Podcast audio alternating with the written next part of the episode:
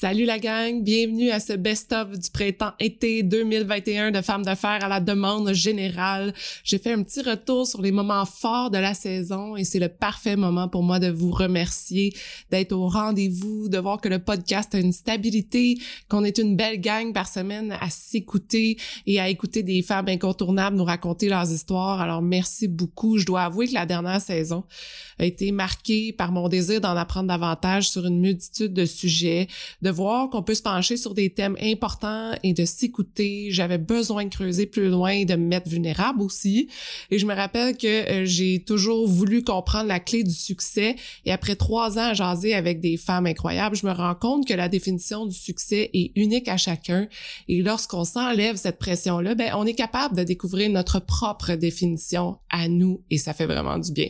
Alors, merci d'être au rendez-vous. Merci pour votre intérêt des capsules. Si j'avais su, euh, les chroniqueuses qui ont été là durant la dernière saison sont vraiment là pour vous donner des outils euh, pour vous aider à pousser vos projets plus loin. Alors, je suis très contente que vous aimez cette capsule-là. Merci de aussi de prendre le temps de vous abonner au podcast sur Spotify, sur Apple Podcasts ou même sur YouTube. Merci de prendre le temps de me laisser un commentaire, de partager l'épisode avec quelqu'un autour de vous.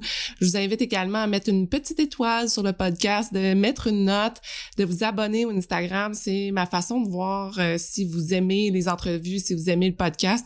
Puis c'est aussi euh, la façon de me donner un petit bonheur et de voir que vous êtes toujours au rendez-vous. J'arrête de jaser. On débute avec des entrepreneurs qui construisent des entreprises solides qui résistent aux moments incertains, comme par exemple la pandémie. On commence avec Geneviève Brousseau-Provencher de Doge Juice, Juliette Brun de Juliette et Chocolat et Francisca Dion et Claudia Martin de l'agence FDM.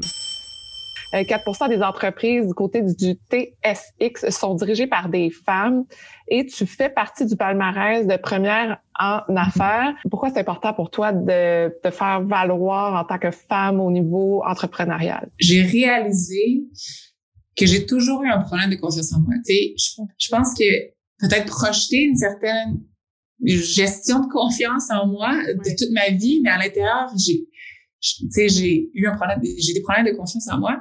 Puis j'ai réalisé quand, tu sais, à la base, être entrepreneur, là, c'est vraiment difficile. Si tu fais face à, souvent, la plupart du temps, tu fais des choses que tu n'as jamais faites avant. Euh, mm-hmm. Tu apprends sur le tas. Tu rencontres plein de monde. Tu te mets dans des situations, des fois inconfortables. Fait, puis, puis en plus de ça, il y a personne pour te dire à, en, en tous les jours, hey, tu fais, hey, t'es, good job.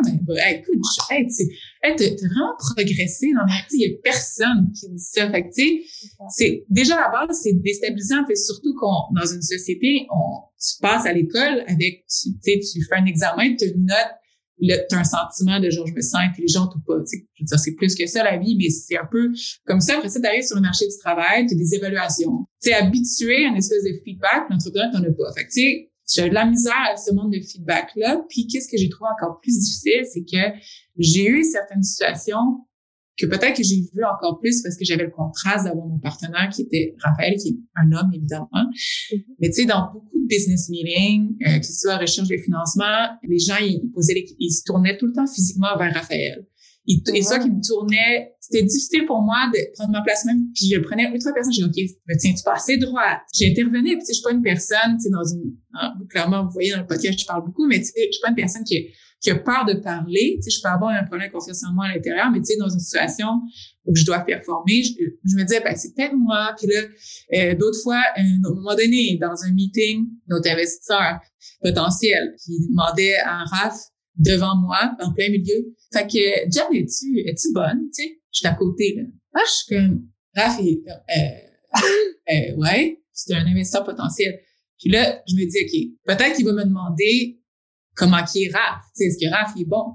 Mais non, jamais. Puis après ça, le nombre de fois qu'on m'a demandé de prendre mes notes ou de booker les, les entrevues pour Raph. Il fallait que je, tout le temps, que je rappelle tout le temps regarde, je, puis, je suis CEO, là, tu sais, je suis cofondatrice, mais c'est non, c'est avec moi que vous devez faire ça, c'est avec moi, puis que Raph devait me passer la balle, ou j'en ai plein d'exemples. Mais ça, j'y prenais ultra personnel, comme si c'était une réflexion de ma performance, tu sais. Que, que c'est, c'est, beaucoup de ma faute, puis que c'est peut-être parce que je suis pas assez bonne, ou que je dis pas assez les bonnes choses, ou que c'est juste, comme je disais, ou je me dis pas assez droite, ou c'est ma prestance, who knows? Fait que, tu sais, ça, je trouvais que ça, ça donnait un élément qui rendait encore les plus ces choses difficiles. Puis tu sais, justement, quand l'entrepreneur, c'est si difficile, t'as pas besoin de ça. Puis là, je regardais les, tu vois les chiffres du nombre de pourcentages, comme tu dis, de femmes qui sont à la tête d'entreprise, puis ou même dans des, des, positions de direction dans des grandes entreprises, tu te dis, est-ce que peut-être qu'il y a un lien, tu sais, qu'il y a encore justement, il y a, dans la société, il y a un peu dans des comportements qui, qui fait que les gens ne sont pas habitués de voir des femmes en finance, ne sont pas habitués de voir des femmes à la tête d'entreprise, clairement. Fait que, fait que l'être humain, par défaut, ben, il se tourne vers l'homme en pensant que c'est lui le président. Il, pense, il tourne vers l'homme en pensant que c'est lui qui va répondre aux questions financières. Mm-hmm. Il va penser que c'est lui. Mais en faisant ça, ce qu'il se rend pas compte, c'est que ça a un effet négatif sur, en tout cas, moi, ce que j'ai vécu, ça a un effet négatif sur ma confiance. Puis ça aurait pu, si j'avais été toute seule, sans Raph, pour me supporter, me dire, ouais, tu sais, ça n'a pas rapport, là, tu sais, go, tu sais, fonce, tu sais. Ben, peut-être que j'aurais lâché. Est-ce que ça a fait partie de ton développement pour dire, le chocolat est partout dans le monde, ça t'inspire. Est-ce qu'il y a eu quelque chose, une petite lumière euh, qui s'est allumée via tous ces voyages-là? Bah, la lumière qui s'est allumée, ça c'est une très bonne question, c'est que peu importe où tu es dans le monde, peu importe si jamais tu parles pas la langue, tu ne connais pas la culture, tu es comme un étranger dans un pays euh, exotique, eh bien, la nourriture rapproche, peu importe dans quelle partie mmh. du monde tu vas être. Ouais. Et c'est c'est un langage universel en fait. La nourriture et les plaisirs de la table, c'est un langage universel. Mmh. Donc pour moi, je pense que c'est ça ce que j'ai appris de mes voyages, c'est que il y a une richesse à connecter avec les gens à travers une assiette, un repas, un dessert, peu importe ce que c'est. Et bon, une richesse aussi de connaître un peu ce que chaque culture peut apporter. Tu vois, par exemple, euh, en Amérique du Sud, le chocolat est apprêté de manière complètement différente qu'on mmh. l'utiliserait, par exemple, dans nos pays euh, plus occidentaux, etc. Donc, tu vois, je me dis, c'est des choses que j'ai découvertes grâce à ces voyages. Je pense que je les aurais découvertes à travers des livres, etc. aussi. Mhm. Mais de le vivre, ça t'imprègne un peu. Puis surtout que moi, j'ai voyagé quand j'étais jeune. Donc, quand on est jeune, on est des éponges. On apprend beaucoup plus. Puis on apprend aussi à être très ouvert à la diversité, à la richesse que chaque personne peut apporter.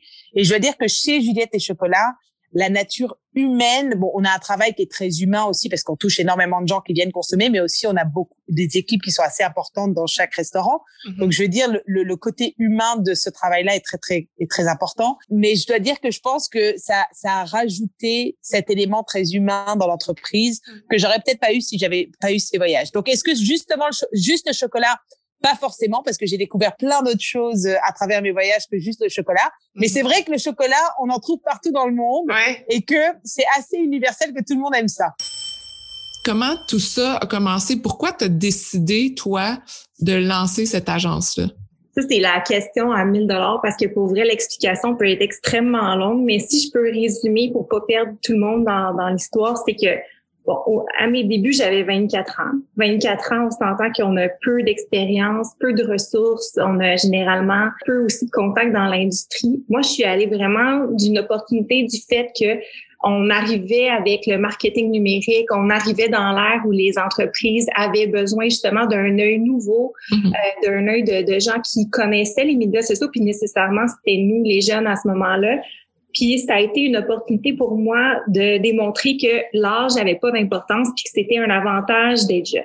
Par contre, je dois dire que ça a été vraiment difficile. Là. Euh, ça, c'est la belle histoire, mais en réalité, les deux premières années, euh, il n'y avait pas de courriel qui rentrait, le téléphone le téléphone sonnait pas, j'avais pas de ressources financières, j'avais euh, beaucoup de misère. À chaque jour, je me disais, mais mon Dieu, c'est, je, quitte et je, je vais porter mon CV dans des entreprises parce que c'est très difficile. Euh, à ce moment-là, j'habite à Sherbrooke, je fais du porte-à-porte. Ma mère me dit Let's go, euh, lève-toi, sors de ton de ta chambre, de ton lit, puis va rencontrer du monde. Ouais, mm. aller rencontrer du monde, je vais leur dire quoi, c'est quoi je fait que bref, ça a été des, des, un moment super difficile. Aujourd'hui, dix ans plus tard, je suis complètement flabbergastée, si je peux dire ça comme ça, par le chemin parcouru parce que, comme on disait en intro ensemble, on a tendance toujours à se dire qu'est-ce qu'on pourrait faire de mieux, qu'est-ce qu'on pourrait changer là, pour que les choses aillent mieux? Mais quand on prend le temps de regarder en arrière ce qu'on a accompli, euh, il y a de quoi être fier là, quand justement on a réussi à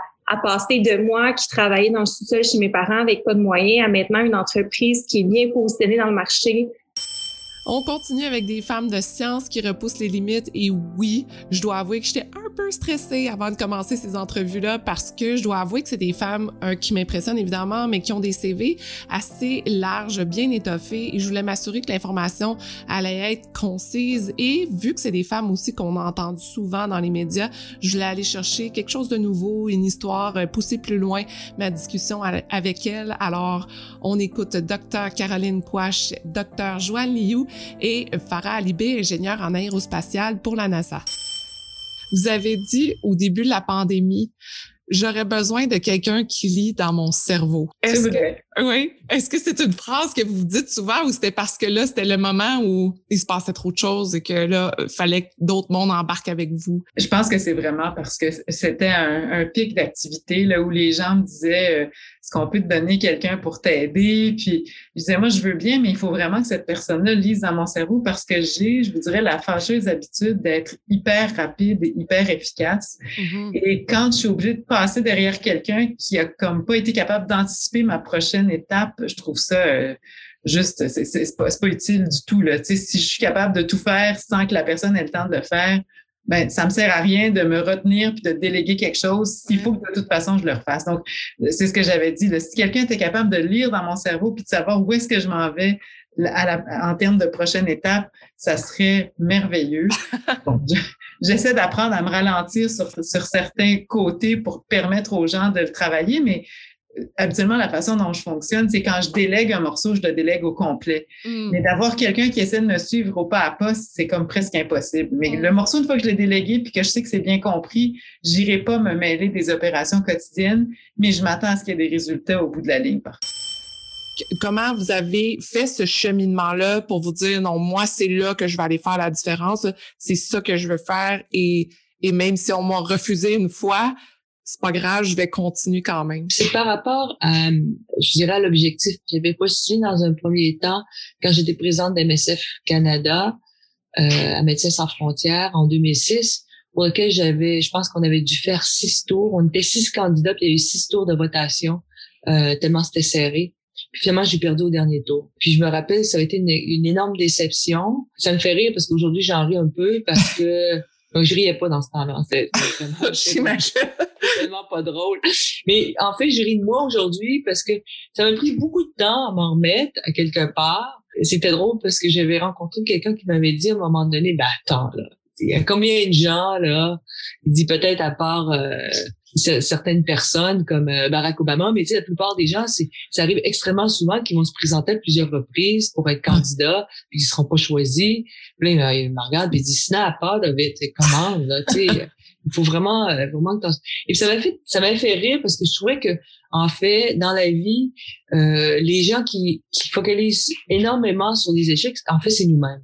Parce que le reste du monde, en fait, c'est un détail dans, dans, dans, le parcours d'une personne, mais nous, on est, on est émotivement euh, attachés à des émotions euh, mm-hmm. et ça nous prend un certain temps à passer par-dessus.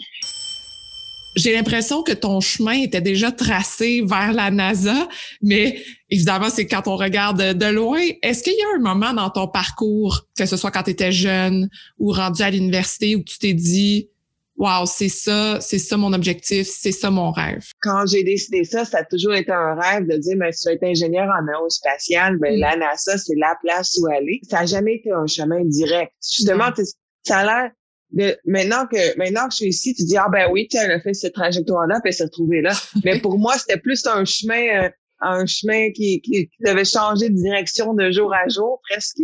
Euh, parce que à, l'université, quand à Cambridge, quand j'étais à l'université, j'étudiais plus euh, tout ce qui était avion. Euh, j'ai fait des, des stages euh, dans ce domaine-là. Mm-hmm. C'est vraiment après ma maîtrise que éventuellement j'ai eu cette offre pour mon doctorat, que je me suis retrouvée au MIT, que j'ai eu mon premier stage à la mm-hmm.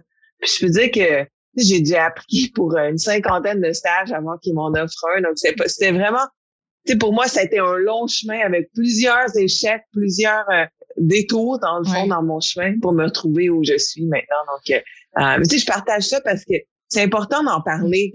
Souvent, on voit juste le chemin de la réussite, mais on voit pas tous les autres chemins qu'on a pris pour se retrouver euh, où est-ce qu'on est. Les trois prochaines femmes, je les porte particulièrement dans mon cœur. C'est des autrices qui se font un devoir de nous faire réfléchir, que ce soit sur notre vision des relations amoureuses toxiques, des droits des personnes trans ou de notre consommation du plastique. Elles ont poussé plus loin la réflexion et je parle ici d'India Desjardins avec son livre Mr. Big, de Chris Bergeron avec son roman Valide et d'Evelyne Charruet avec son livre Ciao Plastique. Mr. Big, selon moi, c'est une façon 2.0 de dire très charmant. Parce que le modèle qu'on nous envoie comme idéal amoureux aux filles, c'est justement l'homme indépendant qui réussit. Puis là, tout d'un coup, il va choisir une fille qui va être spéciale parmi toutes les autres. Ta quête comme fille, c'est que ça soit toi la fille choisie. Spéciale, ouais. Ce qui est le problème de ce modèle-là, c'est que ça nous rend en compétition avec plein d'autres filles. Mm-hmm pour un homme au top. Dans les fictions, on nous oppose toujours Mr. Big et un homme ordinaire, comme dans Sex and the City, c'est Aiden. Plusieurs personnes détestent Aiden pour des raisons qui devraient détester Mr. Big. Mm-hmm. Puis là, je suis vraiment pas pro Aiden. Moi, je trouve que c'était correct qu'il y ait une rupture parce qu'il y avait comme un, clash de valeurs entre, Mm-hmm. entre Carrie et lui. Puis moi, ce que j'essaie de dire, c'est que Mr. Big tu sais, la fameuse question, êtes-vous plus Team Big ou Team, team Aiden?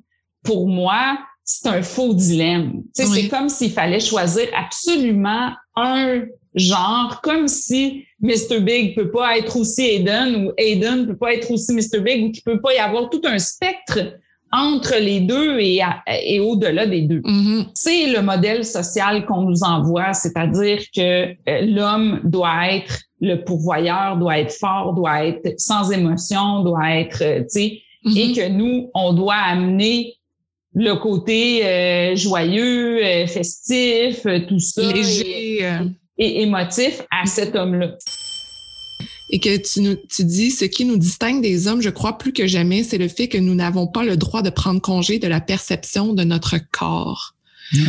Et ça m'a, mon Dieu, ça m'a vraiment bouleversée parce que j'ai t'as mis des mots sur quelque chose que moi je ressens depuis toujours et j'étais pas capable de comprendre ce que ça voulait dire. Ayant vécu dans le corps d'une femme depuis le début, j'ai jamais vu cette, ce changement-là de vision de personne sur moi. Je l'ai toujours ressenti dans le fond, ce poids-là du corps. Ce qui a été une grande surprise pour moi quand j'ai fait la, la transition et, et que j'ai commencé à, à marcher dans la rue. Et je pense qu'en tant que femme trans, on, y a, il y a les femmes trans viennent euh, générer des réactions Mhm. qui sont assez, qui sont évidemment une forme de misogynie. On fâche les hommes, juste ou beaucoup d'hommes, juste par notre existence. Et donc c'est pour ça qu'il, euh, c'est pour ça qu'il y a des colibets, des insultes euh, ou des regards de travers dans la rue. Mhm. Ce que je me suis rendu compte et que je ne savais pas quand je vivais dans la peau d'un homme, c'est qu'on vit dans un état policier. C'est presque une, c'est pas une, j'allais dire une dictature, mais c'est pas loin parce que partout il y a le regard des hommes. Et ce n'est pas un regard si bienveillant qu'on le croit. Mhm. Il y a énormément de jugements. Il y a dans la rue beaucoup de gens qui, qui envoient le message euh, reste à ta place ou là tu déranges. Et c'est pas euh, une fois de temps en temps. Mm. Et vraiment, j'étais avant de l'école, ben non, les gars, ça va, il y a pas de problème, euh, tout va bien. Pas du tout. Pas du tout. On traverse, on traverse le truc et on se rend compte que c'est impossible de prendre congé du regard des hommes. Moi, je veux faire des actions concrètes, mais je suis pas une militante. C'est sûr que je suis sensibilisée à la cause écologique, comme à peu près tout le monde. Il y a eu quelques points, si tu veux, importants. Le premier déclencheur, ça a été une entrevue avec Daniel Poli, qui est un biologiste marin, puis qui me disait, Evelyne, si on fait rien d'ici 2050, il va y avoir plus de plastique que de poissons dans les océans. Il faut agir maintenant. Donc là, ça, ça m'a comme éveillée. Je me disais, OK. Puis en même temps, on voyait, tu sais, les océans de plastique et tout ça. Mhm. Et c'est vraiment quand je suis passée de Vancouver à la banlieue de Montréal que j'ai constaté à quel point le plastique était abondant au Québec, en tout cas chez nous, dans ma poubelle, dans mon bac de récupération, puis j'avais pas l'impression d'avoir changé mes habitudes de vie puis de consommation. Puis quand j'ai commencé à fouiller, j'ai vu que l'organisation des déchets était vraiment différente d'une ville à l'autre, mais aussi d'une province à l'autre Oui. et en particulier par rapport à la gestion du plastique, parce qu'à Vancouver, on avait différents bacs de recyclage. Avec le papier, on avait deux sacs différents pour le carton et pour le papier journal. Et la récupération, notamment, venait dans des compartiments différents dans le camion. Tandis qu'au Québec, on met toutes nos matières pêle-mêle. Parce que le bien-être passe aussi par la sexualité et la vision de notre corps, la vision de la beauté. J'avais besoin de pousser cette discussion-là encore plus loin.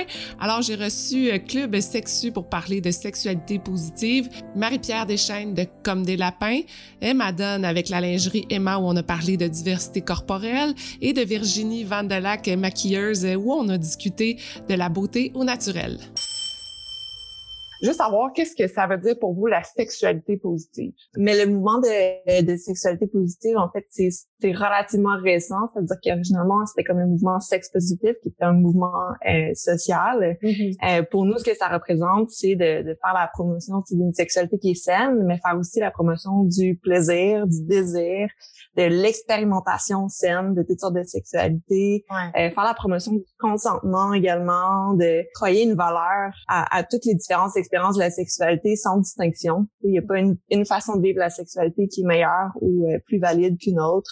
Mm-hmm. euh, c'est un plaidoyer aussi pour un, accès à la sexualité qui, qui, est complète, à une éducation à la sexualité, pardon, qui est, qui est complète. On essaie toujours d'aborder les différents enjeux de sexualité sous un angle plus positif et plus inclusif quand tu parles de sexualité inexistante dans ton couple, oui. je pense qu'il qui te manquait, c'était une connexion avec ton copain de l'époque ou c'était vraiment mm. une discussion sur qu'est-ce que t'aimes, qu'est-ce que lui aime ou c'était juste manque d'attirance? Comment, qu'est-ce que C'est une bonne question qu'on m'a jamais posée, en fait, puis je trouve ça le fun que tu me la poses. Euh, je trouve ça intéressant.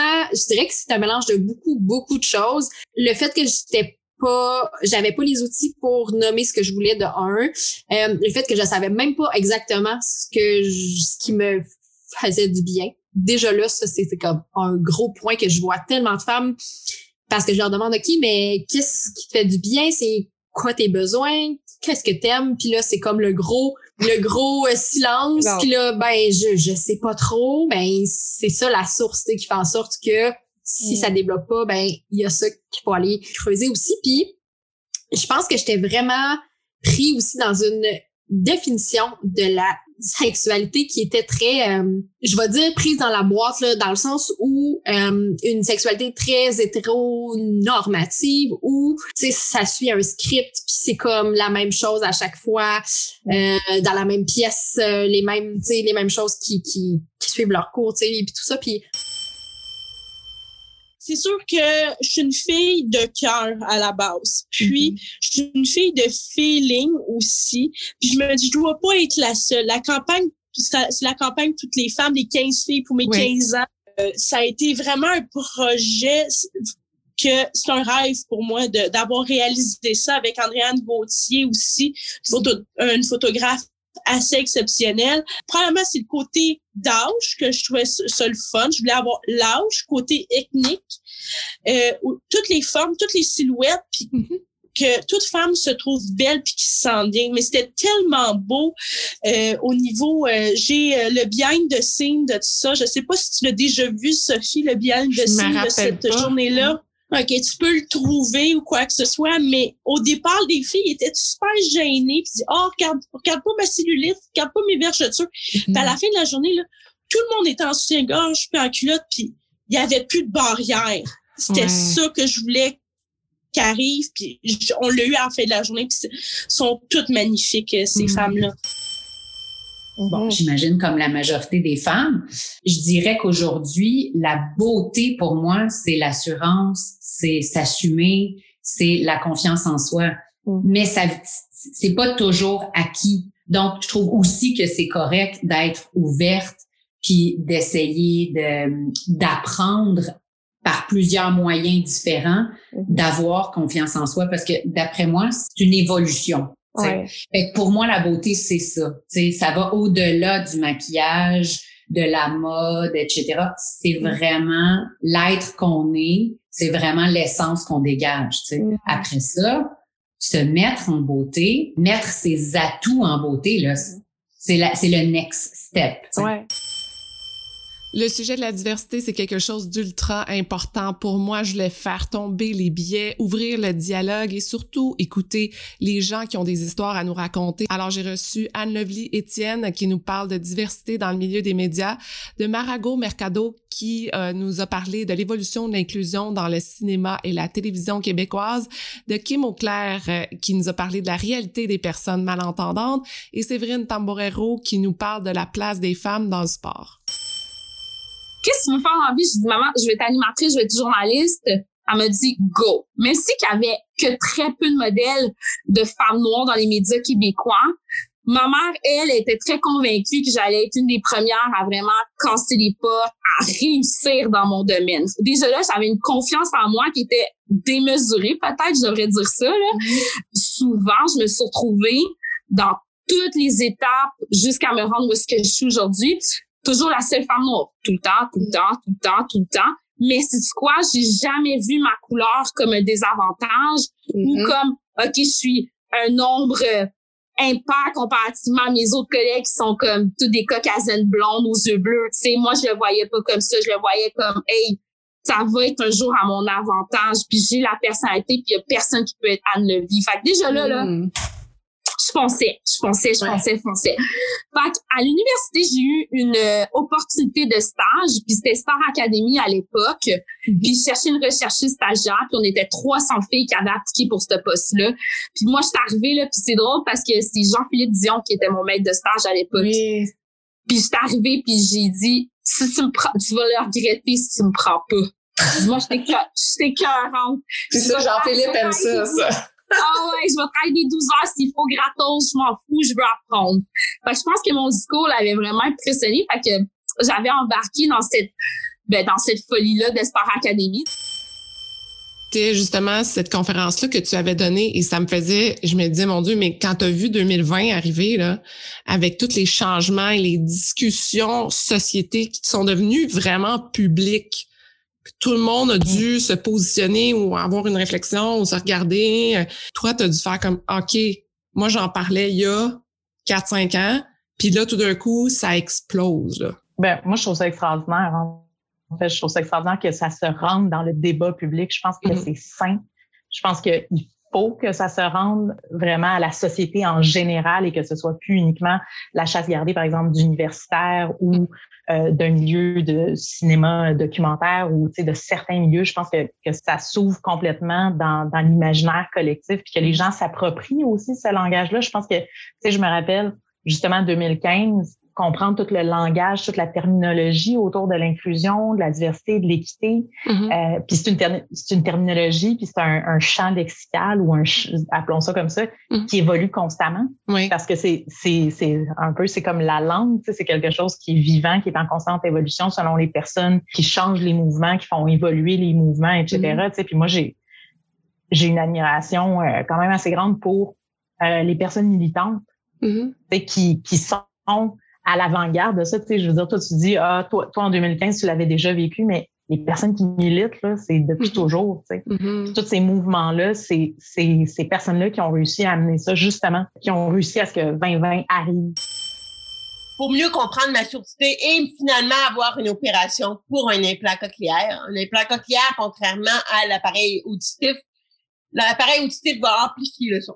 C'est un peu comme monter le volume de la radio mais ça veut pas dire parce que tu montes une chaîne en chinois, euh, un poste en chinois que tu, euh, oui, tu entends, mais tu comprends pas qu'est-ce qu'il se dit. As mhm. beau le mettre plus fort, mais ça change rien. Mhm. Donc, euh, alors ça, c'est ça. Et l'implant cochléaire, il vient aider à la compréhension de la parole. alors, je suis passée de 12% à 80% à essayer de comprendre sans lire sur les lèvres mhm. les choses ce débranchement-là me fait par, me fait euh, en fait en, en 2019, le 17 septembre 2019, j'ai opéré. Donc, dans le sens, c'est en deux parties l'implant cochléaire. C'est une partie dans le cerveau qui est connectée dans ta cochlée. Puis dans ta, au lieu d'entendre par ta cochlée, tu entends par des petits électrodes. Le, l'audiologiste, son travail, c'est de programmer chaque électrode. Chaque électrode représente un son. Que moi, je suis repartie à zéro. C'est comme si, c'est comme je serais parce que dans le sens que mon cerveau était habitué à une façon d'entendre. Du jour au lendemain, on le débranche un peu, puis on le rebranche avec un autre système qui est un peu euh, artificiel, la technologie, si on peut dire. Alors là, ben, je redécouvre les sons. J'ai eu beaucoup de, de, de prise de conscience énorme à quel point je lisais sur les lèvres. Donc, on dirait que plus j'ai avancé dans mon parcours, plus je, me rendais compte qu'il y avait des voix qui, euh, même je me souviens dans le temps, parce que je me suis, je me suis remis en arrière, je dis, mais quand je coachais tel jeune puis tel jeune, et je me souviens avoir eu une ou deux réactions de, de mes athlètes qui me disaient, mais pourquoi les gens me demandent pourquoi je suis coachée par une femme? Je, pourquoi ça les dérange? Mm-hmm. Mais moi, j'avais pas porté attention dans ce temps-là. On, on, arrivait à émettre des jugements sur les femmes qui faisaient du sport. Alors, toutes les femmes qui font du sport, c'est des lesbiennes. Toutes les jeunes qui font du sport, euh, il y a un problème. Il y a des sports de gars, il y a des sports de filles. Puis là, je me disais, non, là, il y a quelque chose qui marche pas. Si pour moi, on me met une étiquette, mais ça va faire quoi pour la petite fille de 8, 9, 10 ans qui a envie de faire un sport comme la boxe, comme la lutte, qui sont supposément des sports de gars? Et c'est là quand j'ai fait non, non, non. Là, il va falloir que je parle de toute la perspective stéréotype et il va falloir que je parle de la partie un petit peu aussi du parcours de, des jeunes filles qui sont dans le sport. Parce qu'il y a tellement de choses. Tu joues comme une fille, euh, t'es pas compétitive, les filles ont pas de service, euh, les filles, ça pleure tout le temps. Puis là, je suis là, ben non, là, il faut changer ça. Et je me rends compte aujourd'hui, encore une fois, en avançant, que, que j'ai manqué des opportunités parce que je suis une femme entraîneur tout à fait. Puis en plus, moi, je suis dans le plein stéréotype parce que je suis en charge des 10 ans et moins à Tennis Canada. Donc, on est tout bonne avec les petits. Hein? Nous autres, on est, on est, ah ouais, c'est on est, on est très bonne avec les petits. Donc, quand tu veux monter les échelons, ben on te dit, t'as pas les compétences. Et pour terminer, ben, j'avais le goût de rêver parce qu'on n'a pas pu voyager dans la dernière année. On a voyagé dans notre tête, évidemment. Mais je voulais savoir quel était l'impact de la pandémie sur l'industrie du voyage, mais surtout comment mieux voyager et où voyager prochainement. On écoute Ariane Arpin de l'Or. Mais peut-être que tu veux m'en parler encore plus parce que moi, je trouve ça vraiment fascinant. Exemple, OK, on s'en va au Kenya. Qu'est-ce que tu crois euh, qu'on devrait absolument voir là-bas? Ben, en fait, toute l'Afrique de l'Est, là, Tanzanie, Kenya, Rwanda, Ouganda, là, c'est vraiment une partie du monde que, que j'affectionne. Pour vivre un premier safari euh, en Afrique, là, au Rwanda, Ouganda, pour faire l'observation aussi des gorilles des montagnes, des montagnes, Mm. puis euh, des autres primates. Moi, ça a été une révélation, en fait, il y a peut-être presque une quinzaine d'années, parce qu'avant ça, je me dis, ah, la faune, les oiseaux, oui, mais tu sais, je sais pas, j'avais plus envie de rencontrer les gens. Puis évidemment, c'est une combinaison des deux, mais je veux dire, c'est majestueux, c'est plus fort que toi. Quand j'ai commencé à faire l'observation de la faune vraiment plus, j'avais besoin de paix intérieure, de travailler ma patience, de silence. C'est vraiment, c'est mystérieux, c'est majestueux, puis on, on les puis en même temps, on les voit dans leur dans leur environnement. Euh, en même temps, la, la, ce que je dis toujours aux gens, la, la ligne ou la limite est très euh, est fine entre entre euh, puis donc il faut toujours y repenser et changer peut-être ses façons de faire entre justement apprendre apprendre d'eux comprendre pour mieux les protéger pour mieux les conserver justement prendre trop de place s'imposer changer leur comportement il faut je pense qu'à chaque voyage ou à chaque excursion il faut se poser la question là, tu sais, comment je peux les observer sans euh, les déranger. Trop déranger. Je pense que c'est un bon, euh, peut-être un bon apprentissage qu'on devrait faire dans la vie aussi, tu sais. S'imposer, mais, tu sais. Oui, c'est ça. pas trop rentrer dans la bulle des gens, respecter chacun son espace. Merci beaucoup d'avoir été à l'écoute de Femmes de Fer dans la dernière saison. Je vous souhaite de magnifiques vacances. J'espère que vous avez le temps d'en prendre un peu. Sinon, quelques secondes, regardez dehors, prenez le temps de respirer. C'est important d'avoir de l'énergie pour continuer encore plus loin. On a besoin de vous. Et entre-temps, eh bien, je vous invite à écouter toutes les entrevues que vous venez d'entendre. J'ai mis les liens dans la barre de description. Elles sont disponibles un peu partout sur toutes les plateformes. Et on se dit à la prochaine saison en septembre. Bye bye tout le monde. Merci d'avoir été à l'écoute. J'espère que vous êtes incroyablement inspirés pour vos projets. Si ça vous intéresse de garder contact, rendez-vous sur Instagram sur le compte de Femmes de Fer ou abonnez-vous à l'infolettre. Et si vous aimez l'épisode, vous pouvez laisser un commentaire. C'est ce qui me motive à trouver les meilleures femmes de fer pour vous. Et je vous dis à la prochaine.